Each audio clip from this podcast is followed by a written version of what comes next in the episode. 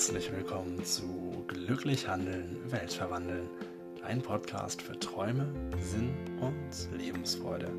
Heute geht es darum, einfach mal loszulassen.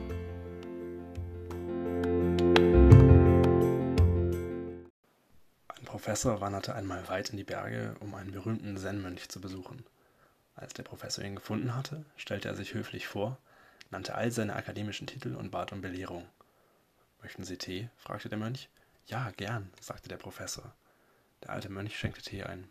Die Tasse war voll, aber der Mönch schenkte weiter ein, bis der Tee überfloss und über den Tisch auf den Boden tropfte. Genug, rief der Professor. Sehen Sie nicht, dass die Tasse schon voll ist? Es geht nichts mehr hinein. Der Mönch antwortete, genau wie diese Tasse sind auch Sie voll von Ihrem Wissen und Ihren Vorurteilen. Um Neues zu lernen, lernen müssen Sie zuerst Ihre Tasse leeren. Diese Tasse in der Geschichte, die gelehrt wird, ist für mich ein wunder, wunder, wunderbares Beispiel zum Thema Loslassen und wie bedeutend Loslassen ist.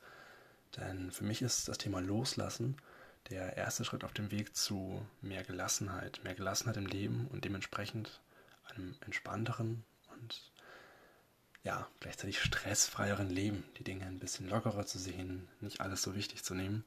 Das ähm, Problem ist allerdings, dass wir in unserem Leben zwar häufig lernen, mit bestimmten Dingen gelassen umzugehen, aber das bezieht sich immer auf die Situation.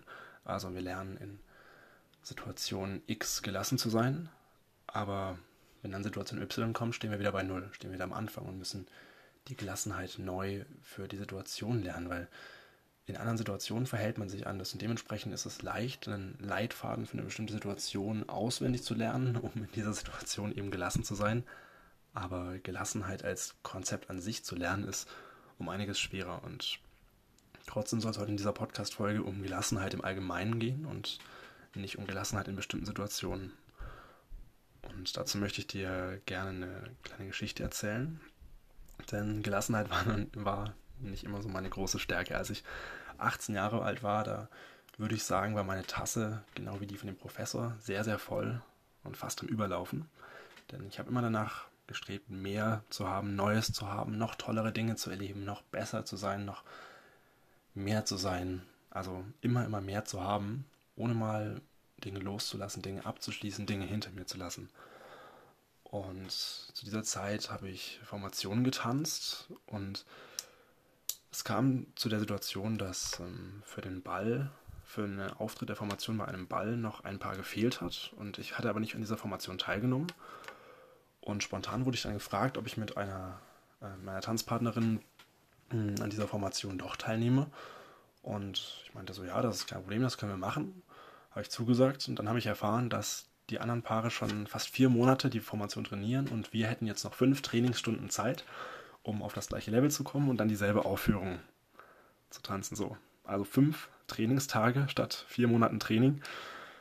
Ja, und in diesen fünf Tagen sollten wir von null, also von keine Ahnung von der Choreografie, auf 100 kommen, dass dann nicht nur Choreografie sitzt, sondern auch noch die Synchronität und alle anderen Dinge, die noch im Teamwork später im Auftritt wichtig sind. Ja, was soll ich sagen? Wenn ich jetzt schon davon spreche, wie ich mich da am Anfang gefühlt habe, dann spüre ich gerade schon diese Anspannung zurückkehren. Ich war unglaublich nervös, angespannt und besorgt und habe mir halt wirklich gedacht, hey, noch fünfmal, das sind fünfmal anderthalb Stunden, die ich jetzt noch habe, um diese Formation so so zu tanzen wie die anderen, die schon so viel, so viel mehr Erfahrung, so viel mehr Übung mit gerade dieser Choreografie haben.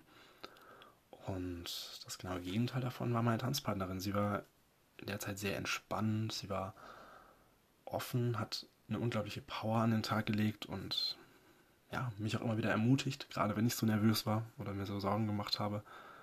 Und das Wichtigste war, dass sie mir in der Situation vertraut hat. Wir haben viel zusammen geübt, viele, viele Nachmittage damit verwendet, die Choreo zu lernen, auf dasselbe Niveau zu kommen. Ja, und das Ergebnis unserer harten fünf Proben, die wir tatsächlich, die wir tatsächlich hatten bis zu diesem Auftritt, war eben ein wunderbarer Auftritt, bei dem man in keinster Weise gesehen hat, dass wir kurz vorher erst angefangen haben, das zu üben. Im Gegenteil habe ich sogar Feedback bekommen, wie, ähm, wie, wie gut, wie souverän das ausgesehen hat. Also es hat sich in irgendeiner Weise bezahlt gemacht. Was ich in dieser Situation gelernt habe, mm, ist die Formel für Gelassenheit. Und was genau das bedeutet, habe ich erst viel, viel später verstanden. Aber was sie mir in dieser, diesen fünf Proben und dem Auftritt gezeigt hat, ist einfach eine unglaubliche Gelassenheit. Und die Formel, die ich am Ende rausgeschlossen habe, ist, dass Gelassenheit gleich Vertrauen mal Liebe ist. Um diese beiden Elemente Vertrauen und Liebe wird es auch in den nächsten Podcast-Folgen noch ganz viel gehen. Aber ich möchte das jetzt mal trotzdem kurz auf den Punkt bringen. Mit Vertrauen meine ich ein gewisses Urvertrauen in die Menschen, in die Welt, in das Gute, was in Menschen und Welt steckt. Und ja, mit Liebe meine ich das Verhältnis zu den Menschen um dich herum. Also, ob du diese Menschen magst oder ob du sie nicht magst, ob du gut mit ihnen kannst. Und wenn du denkst, dass die Welt böse ist und alle Menschen schlecht sind, dann ist es nicht verwunderlich, wenn du nicht gelassen bist. Und genauso ging es mir in dieser Situation. Ähm, bevor sie mich quasi ein bisschen, meine Tanzpartnerin mich ein bisschen ja, runtergebracht hat, ein bisschen ruhiger hat werden lassen. Ja, und weil ich ihr vertraut habe und ja, die Menschen um mich herum geschätzt und gemocht habe, mit denen wir dann letztendlich alle zusammen den Auftritt getanzt haben, bin ich, bin ich viel, viel, viel gelassener geworden. Das Wichtige in dieser Formel ist das Mal, sprich, wenn du weder die Menschen um dich herum magst, noch ein gewisses Urvertrauen hast oder eins davon fehlt, dann kannst du nicht gelassen sein, dann ist die Gelassenheit gleich null. Und deswegen kannst du noch so gerne die Menschen mögen, mit denen du was zusammen tust, wenn du dir oder diesen Menschen nicht vertraust, dann ist eben keine Gelassenheit da. So. Was ich jetzt noch mehr daraus geschlossen habe, ist, dass Gelassenheit weder eine Gabe ist, noch das, was oftmals missverstanden wird, dass es so eine scheiß Egalhaltung ist, nach dem Motto, ähm, ja, es kümmert mich einfach nicht, was passiert und ich zucke einfach immer mit den Schultern, wenn was ist. Das ist Gleichgültigkeit, das ist nicht Gelassenheit. Gelassenheit ist vielmehr die Fähigkeit, deine innere Haltung zu ändern, um mehr Ruhe zu gewinnen. Und das eben das Besondere, was ich am Anfang angesprochen habe, dass wir oftmals lernen, in einer bestimmten Situation gelassen zu reagieren. Das heißt, wir lernen, unsere Haltung auf eine bestimmte Weise zu ändern. Aber jede Situation erfordert nun mal, dass wir unsere Haltung auf eine andere Weise ändern. Und deswegen gibt es keine allgemeingültige Formel für Gelassenheit. Aber was es gibt, sind einige Gedanken, die dich in jeder Situation, egal wie du deine Haltung ändern musst, gelassener machen können. Und was ich jetzt mit auf den Weg geben möchte, sind neun Gedanken für mehr Gelassenheit, für ein leichteres Loslassen von Dingen und von alten oder ja, negativen oder einschränkenden Gedanken. Und all diese Dinge haben ihren Ursprung in diesen fünf Formationsstunden, die ja für mich sozusagen wirklich lebensverändernd waren. Gedanke Nummer eins: 95% von allem sind Müll. 95%, das musst du dir mal klar machen.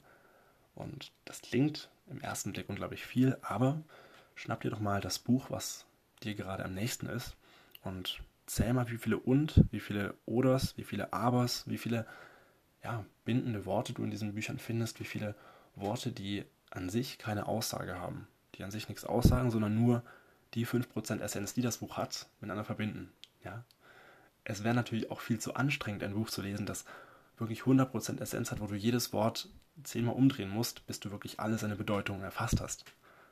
Deswegen ist das auch wichtig, dass Bücher so ein bisschen bindende Elemente enthalten. Es gibt natürlich auch Bücher, die haben dann, ja, die haben dann 98, 99 Prozent Müll. Und was heißt Müll? Das heißt nicht, dass es nicht gut ist, dass es nicht schön ist, das zu lesen, aber es heißt, dass du es nicht nochmal lesen müsstest. Und ja, nimm diese 95 Prozent nicht so ernst und das ist mit allen Bereichen im Leben so es ist nun mal so, dass wir einen Großteil unserer Zeit nicht damit verbringen, Dinge zu tun, sondern zwischen Dingen hin und her zu switchen oder ja, Übergänge zu schaffen. Dementsprechend 95% von allem sind Müll. Gedanke Nummer zwei, ich weiß, dass ich nichts weiß. Der schlimmste Gegner, sage ich mal, von Gelassenheit ist der Glaube an sich selbst, dass du alles weißt und alles kannst. Und das ist im Endeffekt überhaupt nicht wichtig. Am Ende des Tages zählt nicht, dass du alles weißt oder alles kannst, sondern dass dir ja, alles Freude bereitet, was du tust. Und zu erkennen, dass wir viel weniger wissen, als wir zu wissen glauben, kann unglaublich befreiend sein. Auch mal über das zu lachen. Keiner, kein Mensch weiß alles, weißt du? Es gibt so viele Experten da draußen, die sich in ihrem Gebiet unglaublich auskennen, aber in anderen Gebieten nicht. Und das ist das Schöne. Wenn du was nicht weißt, dann kannst du auch mal ehrlich sagen, hey, ich weiß das nicht, kannst du mir das bitte sagen? Oftmals sind wir uns dann viel zu stolz, zuzugeben, dass wir etwas nicht wissen, nicht kennen.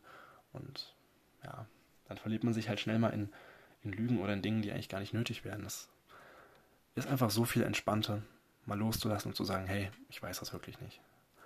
Gedanke Nummer drei, du musst gar nichts. Alles, was du tust, sind einfach Wünsche. Es fühlt sich oftmals so an, als würdest du vom Leben oder von anderen Menschen oder der Welt zu Dingen gezwungen werden. Aber im Endeffekt kannst du viel häufiger Nein sagen, als es dir eigentlich bewusst ist. Es gibt selten wirklich sowas wie Verpflichtungen, zu denen du dich nicht in irgendeinem Maße selbst entschieden hast. Und daher kannst du einfach sehr, sehr gut deine, deine Träume leben, wenn du dir bewusst machst, dass alles, was du tust, Wünsche sind. Und du natürlich auch entscheiden kannst, was du dir wünschst. Gedanke Nummer vier ist genau das in fünf Jahren noch wichtig? Und wenn es in fünf Jahren nicht mehr wichtig ist, dann denk nicht länger als fünf bis zehn Minuten darüber nach. Es gibt so wenig Zeit. Wir haben so wenig Zeit auf diesem Planeten.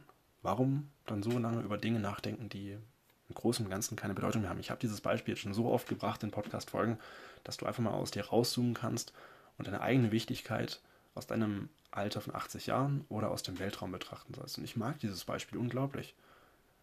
Denn es gibt viel zu viele Dinge, die wir einfach viel zu wichtig nehmen. Und du bist gelassener, wenn du den Dingen keine zu große Bedeutung zumisst. Wenn du die Dinge mal so nimmst, wie sie kommen und vergisst, was in fünf oder zehn Jahren noch damit sein könnte. Gedanke Nummer fünf: Was fürchtest du eigentlich zu verlieren? Und dabei ist es vollkommen egal, was es ist, ob es Besitz ist, ob es dein, dein Ruf, dein Ansehen, deine Freunde sind, ob es die Liebe zu einer bestimmten Person ist. Finde dich einfach damit ab, dass das Worst-Case-Szenario eintreten wird. Stell dir wirklich das Schlimmste vor, was eintreten könnte. So, und wenn das Schlimmste jetzt ist, dass du dies und jenes verlierst, dann stell dir einfach vor, wenn du diese Handlung tust, könnte es passieren, dass du das verlierst. Punkt. Du akzeptierst damit das Schlechteste, Schlimmste, was passieren kann. Und weißt du, was dann passiert?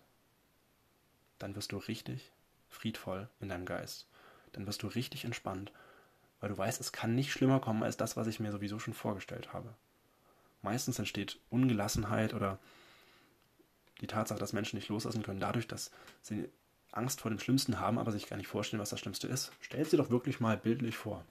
Stell dir mal vor, was wirklich als Allerschlimmstes eintreten könnte. Und dann akzeptiere das. Und in den meisten Fällen tritt das gar nicht ein und du wirst immer positiv überrascht sein. Gedanke Nummer 6.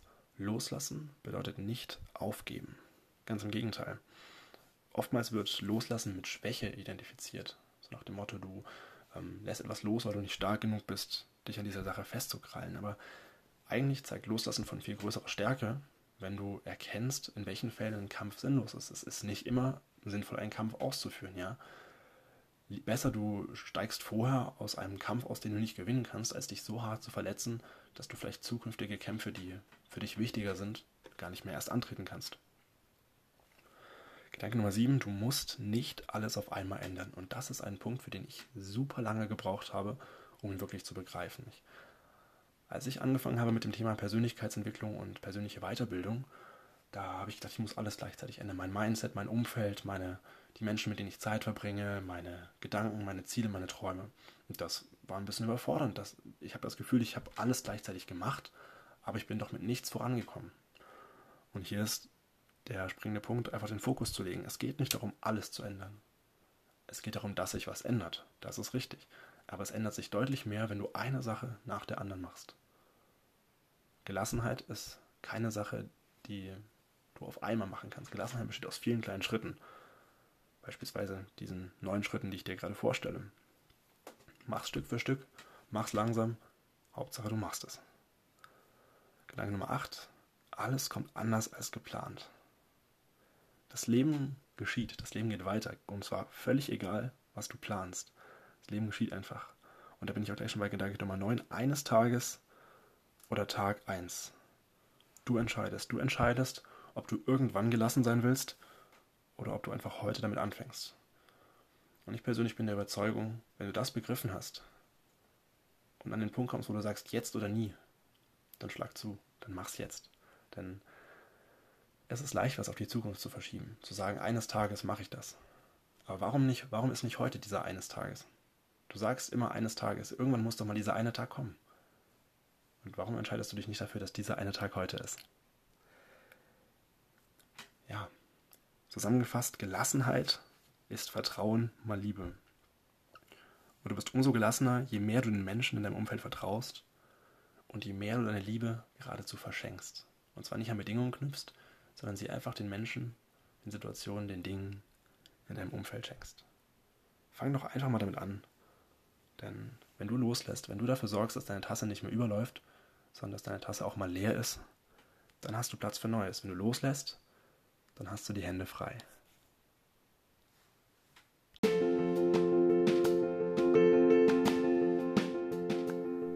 Vielen Dank, dass du heute mit dabei warst.